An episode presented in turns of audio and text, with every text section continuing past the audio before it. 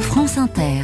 Maintenant, je vous emmène sur les routes de Lorraine avec l'esprit d'initiative. Bonjour Cécile Bidot. Bonjour. Vous nous faites découvrir des voitures électriques en autopartage dans le secteur de Lunéville. Ces Zoé et Kangoo électriques sont à disposition des habitants en location courte durée et leur petit nom, c'est Lulu. Lulu, c'est euh, Lucien, Ludivine, euh, c'est le petit Lulu du coin en fait. Bruno Minutiello est le président de la communauté de communes du territoire de Lunéville à Baccarat, où même le plus petit village a sa Lulu et sa borne de recharge. À la campagne, vous avez un véhicule pour le couple, et puis euh, lorsque dans le couple, le, le conjoint ou la conjointe souhaite euh, avoir un deuxième véhicule, notre Lulu devient le véhicule de dépannage.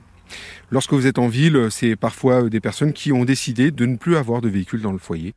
40 Lulu sont en circulation depuis trois ans. Est-ce que vous avez testé, Cécile Mais vous commencez à me connaître. Nous avons rendez-vous avec un usager, Sébastien Bonhomme, sur le parking de la salle des fêtes du village de Thiébaut-Ménil, devant la borne électrique où est branchée la Lulu, réservée au préalable sur Internet. J'ai mon code, c'est bon. Je vais pouvoir prendre ma clé, et voilà. Ah, vraiment, par contre... Ah, Qu'est-ce qu'il y a là dans le coffre Bon bah visiblement un utilisateur a oublié quelques cartons. Voilà. Ce sont des cartons de vin. voilà les joies de l'autopartage. Ce père de famille possède deux voitures diesel qu'il laisse de plus en plus au garage pour utiliser une Lulu. Alors une prise en main super facile, hein, on est sur un- une boîte automatique.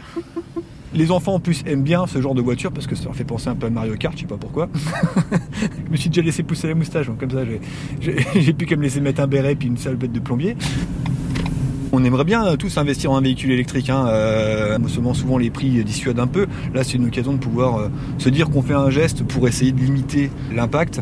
Donc, on sent acteur de cette évolution. Vous, vous verriez bien laisser vos véhicules diesel euh, à la casse et avoir que de l'électrique euh, en autopartage Et ben pourquoi pas Après, c'est peut-être utopique de voir ça, mais pourquoi pas En moyenne, les usagers roulent une soixantaine de kilomètres avec la Lulu.